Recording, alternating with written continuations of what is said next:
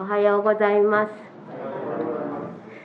今朝も皆様と共に神様を礼拝できることを感謝いたします。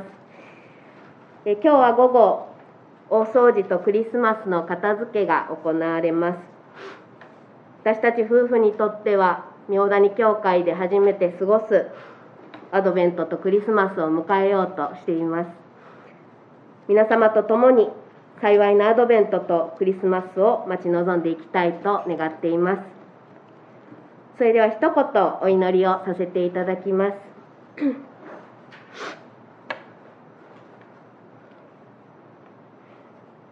天の神様主の皆を賛美いたします。今朝も私たちは神様に命を与えられて教会へと導かれてきました。主の愛しておられる兄弟姉妹と共にあなたを礼拝できますことを感謝いたします。イエス様の十字架と復活によって私たちは神の子とされあなたの恵みを知るこの日々を歩ませていただいています。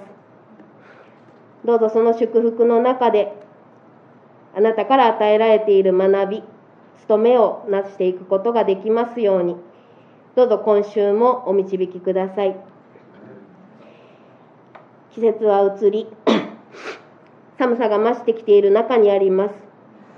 体と心を保つことが厳しくなっていきますから続けて主の支えによって私たちを守ってください。神様分け合ってここに集うことができない兄弟姉妹もおられます。自宅で礼拝されている方々がおられます。主の等しい恵みがお一人お一人に届けられますようによろしくお願いいたします。神様御言葉を聞きます。主の命の言葉によって私たちを養ってください。語るこのものを主が憐れんでくださって主がお語りくださいますように。お願いをいたします。イエス様のお名前によってお祈りをいたします。アーメン。さて先週の木曜日祝日に教区の第2ブロック主催の秋の集いというものが行われました。第2ブロックの6教会が集まって正解をしましょうということで今回初の試みとして行われました。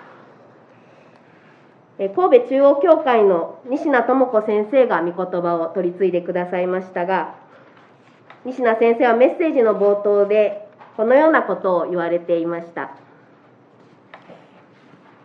私たちは正解収容会によって信仰が養われ与えられている永遠の命が豊かにされ成長していくことができます。西名先生は永遠の命が豊かにされ成長すると表現されたんです。私たちの永遠の命へのイメージはどんなものでしょうか？天国に行くための死後の命と考えることが多いと思います。ですからこの命が豊かに成長すると言われてもあまりイメージが湧かないかもしれません。しかし今朝のお開きした箇所を見ますとイエス様は永遠の命が豊かにされること成長することが大事だと考えておられるそう言えると思うのです。今朝は永遠の命を求めたある人物とイエス様との物語です。私は子供の頃からこの物語を読みながらなんてイエス様は厳しい方なんだろうという印象を持っていました。21節においてイエス様は持っているものをすべて売り払いその上で私に従ってきなさいと言われたり。25節では金持ちが神の国に入るよりはラクダが針の穴を通る方が優しいのですという言葉があったり。イエス様に従っていくことも神の国に入ることもとても難しいことなんだなと思っていました。しかしおそらくイエス様が言いたいことはそういうことではないのです。むしろこの厳しいように見える招きは私たちがこの永遠の命を豊かに生きるための恵みの招きである。そのことを今朝皆様と共に覚えたいと願っています。さてこの箇所を味わうにあたってまずイエス様の前に駆け寄ってきたこの人物に目を留めたいと思います。17節をお読みいたします。イエスが道に出て行かれると、一人の人が駆け寄り、見舞いにひざまずいて尋ねた。よい先生、永遠の命を受け継ぐためには何をしたらよいでしょうか？この人物は一体誰なのかを見ていきたいと思います。並行箇所を見てみますと、マタイの福音書ではこの人物のことを青年、そしてルカの福音書では一人の役人と言及しています。青年と役人という言葉で表されているこの人物。この言葉で彼が若い人であったこと。そして彼はユダヤ世界の中でエリートだったことが分かります。私たちにとっては止める青年という呼び名で有名なキャラクターかと思います。彼は若くして 財産と名誉を兼ね備えていました。また20節で彼が言っているように聖書の戒め立法を厳格に守ってきたいわゆるこの時代において実力のある人物です。かし今朝の冒頭そんな肩書きのある人物にしては不思議な行動をとっているのです。一人の人が駆け寄り見舞いにひざまずいて尋ねたとあります。彼はイエス様に駆け寄ってひざまずいたわけです。ユダヤ世界のエリートであるならば人前でむやみに駆け寄る走るということはしません。また誰かにひざまずくという行動もめったにしないことです。しかしそんな彼がそこまでイエス様に真剣に問うたのです。永遠の命を受け継ぐためには何をしたらよいでしょうかと。若くて財産もまた立場も不自由なく持っているはずの彼がなぜ永遠の命をこんなにも真剣に求めたんでしょうか。一つ考えられる理由は 彼にはある不安があったのではないかと思います。ある不安があった。それは死への不安です。死への不安。旧約聖書の伝道者の書にこのような言葉があります。お読みしますのでお聞きいただければと思います。伝道者の書一章二節。空の空伝道者は言う。空の空すべては空と。空とは空とかあの空き缶の空きというそういう空という意味ですけれども。この伝道者の書が書かれた時代にこの作者は文字を書けた読めた人。ということはこの伝道者の書を書いた作者もこの時代においてはエリートであったと思うのです。そんなエリートであった彼がこのように記している。すべては空だと。すべては虚しいと記しているのです。才能や能力や富それらを持っていることは祝福です。しかし十二分にそういうものを持っているからこそ気づく事実があったのではないでしょうか。そういうものはどれも祝福で素晴らしいけれど自分の命を支えるものにはなり得ない何でもできる人に見えて実は自分が不自由であり多くを持っているからこそ拭いきれない不安に気づく。この止める青年も同じです。すべてのことをパーフェクトに得てきたこなしてきたであろう彼ですが若さと実力があり立場がある彼ですがしかしこういうそのような彼ですらどうしても得ることができないもの。自分ではどうにもできないものがありました。それが死だったのではないでしょうか。この物語を読んでいますと最終的にイエス様の招きよりも自分の財産をこの青年は選びます。このそういう青年を私たちは見ているとどうしても、まあ、悪い人物というか悪い例の人物に見えるかもしれません。しかし彼は決して悪い人物ではありません。実直に聖書の戒めを守って真面目に生きてきた人。またこのようにイエス様を良い先生と尊んでひざまずいて質問する。礼儀正しい人。そんな彼がこれまでと同じように努力をして実力によって得ようとした永遠の命自分の死への不安を払拭さるためにも得たいとそう考えていたのですそういうこの止める青年に対してイエス様は答えられました。まずこのように答えています。18節と19節をお読みします。なぜ私を良いというのですか？良い方は神を一人のほか誰もいません。戒めはあなたも知ってるはずです。殺してはならない。勧誘してはならない。盗んではならない。偽りの証言をしてはならない。騙し取ってはならない。あなたの父と母を敬えと。さて、このイエス様の返答、この青年が願った通りのものだったでしょうか。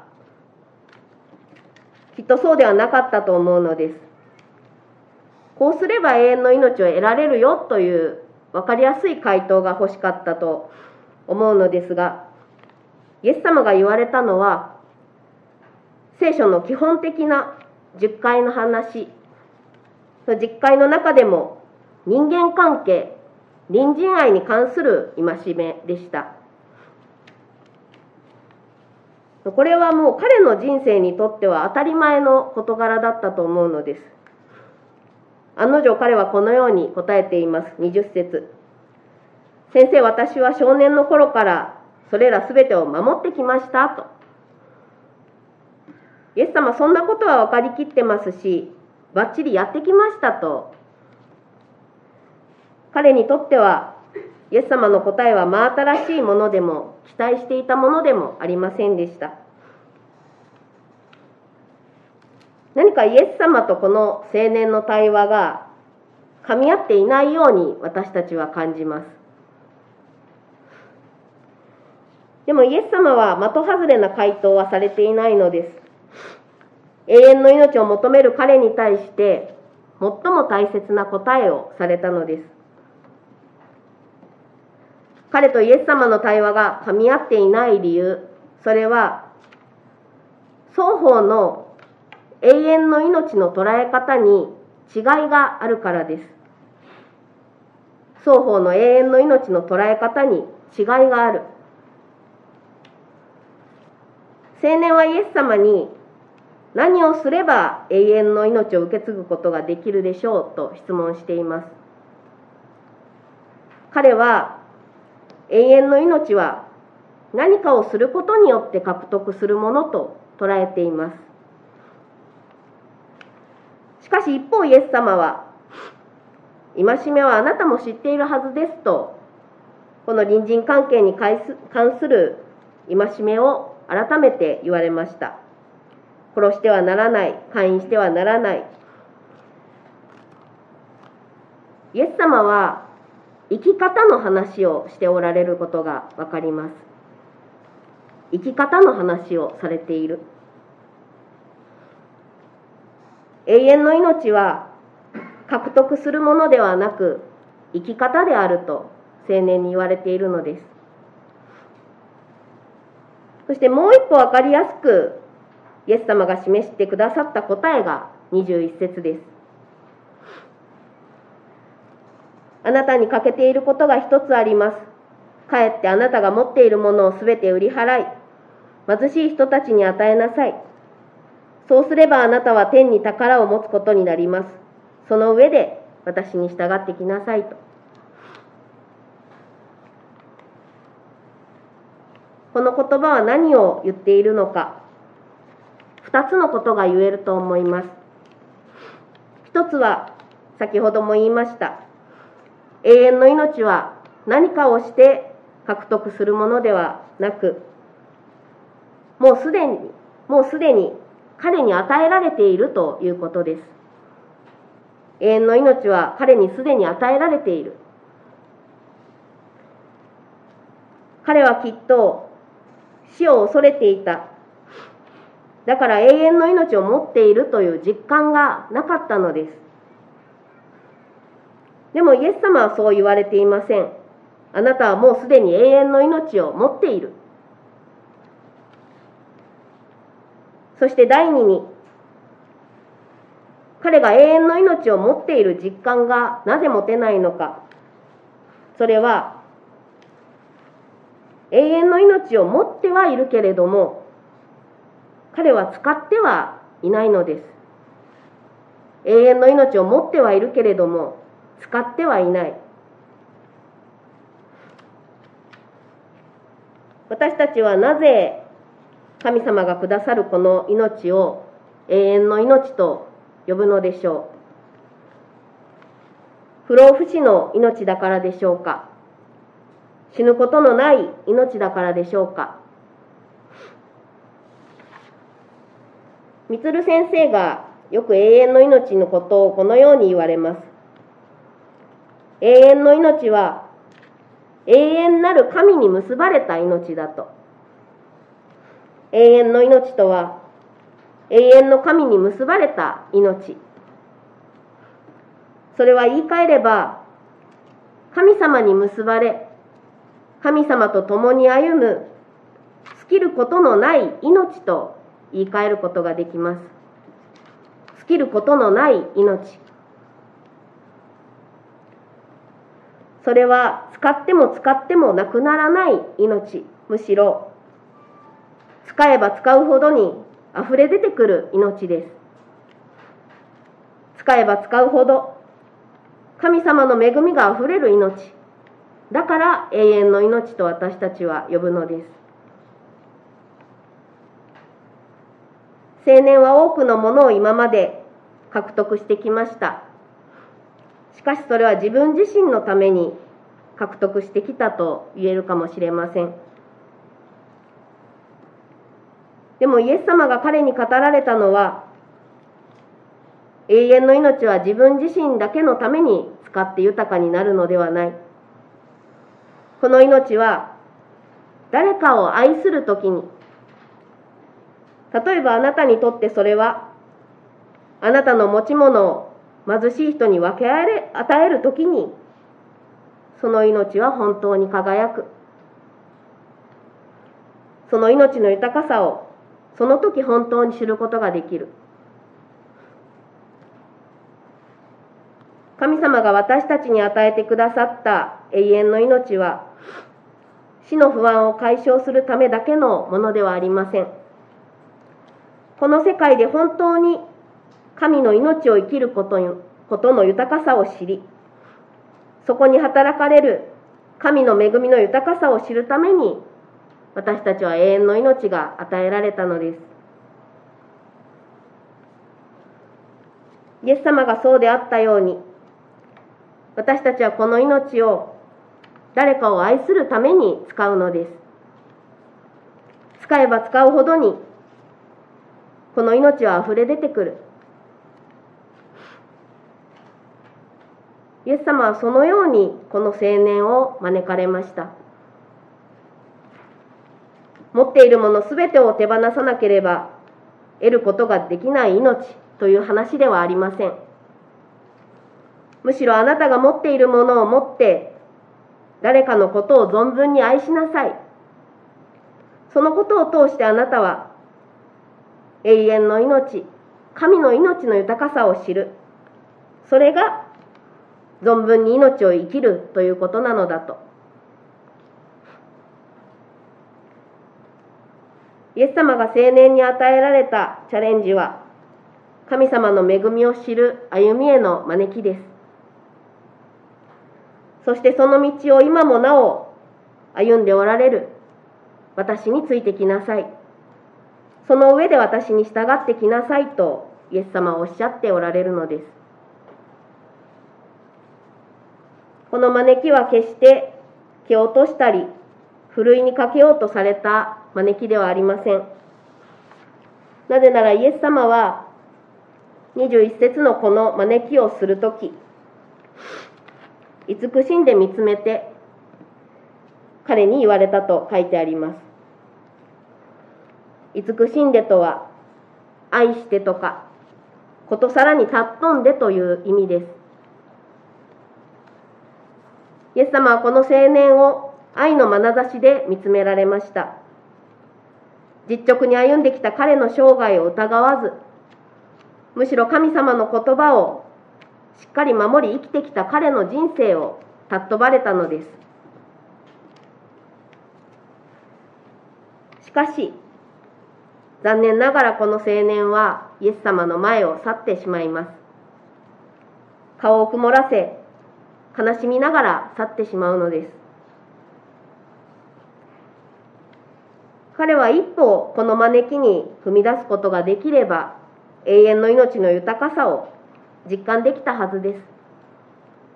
しかし彼はそうできませんでした。彼自身が築いてきた富を手放す勇気が持つことができずイエス様の招かれる恵みの生き方へ踏み出すことができませんでした。この青年の姿は私たちに重なるものがあるかもしれません。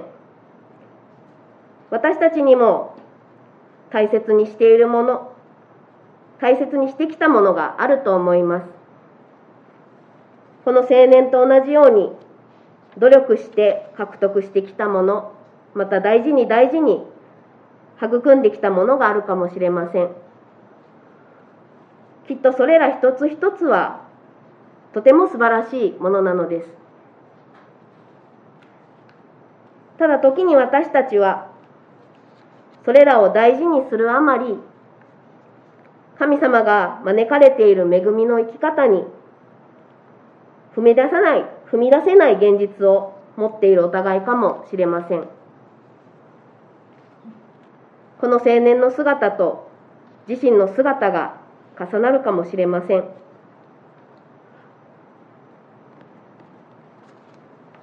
神様は時に私たちが望んでいる答えをくださらないことがあります。私たちが願ったように導いてくださらないことがあります。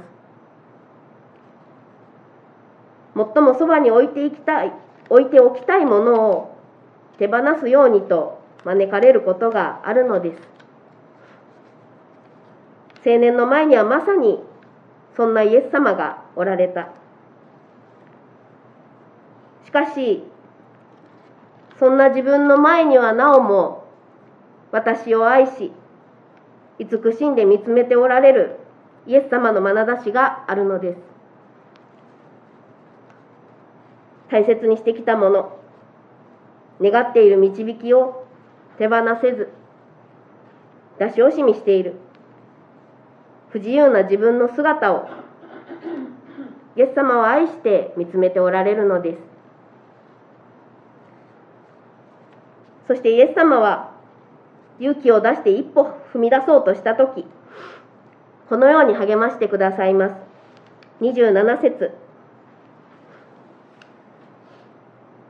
それは人にはできないことです。しかし神は違います。神にはどんなことでもできるのですと。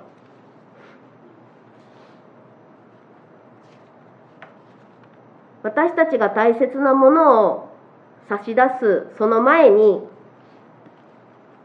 イエス様ご自身がご自身の命をそして父なる神様が何にも代え難い愛する一人子の命を私たちのためにお使いになられました。あの十字架にお捧げになられました。私たちは神様が差し出してくださった尽きることのない永遠の命によって今生かされているのです。人にはできないが神にはできると。私たちがどんなに自分の大事なもの命を出し惜しみしたとしても勇気を出して一歩踏み出した時に神様は私たちを励ましこの命を生きる恵みの歩みへと進ませてくださいます。永遠の命は天国に入るための命です。しかしそれだけではなく今を生きる私たちを生かし誰かを愛するために使う命です。この命を生きることを通して私たちは神様の恵みの豊かさを知るのです。私たちは与えられたこの尽きることのない永遠の命を誰のために使うでしょうか？どのように使いどのように生きるでしょうか？イエスは彼を見つめ慈しんで言われたあなたに欠けていることが一つありますかえってあなたが持っているものをすべて売り払い貧しい人たちに与えなさいそうすればあなたは天に宝を持つことになりますその上で私に従ってきなさい。イエス様は私たちをふるいにかけてはおられません。私たちを恵みに招くために、この永遠の命に招くために、このように言われているのです。一言お祈りをいたします。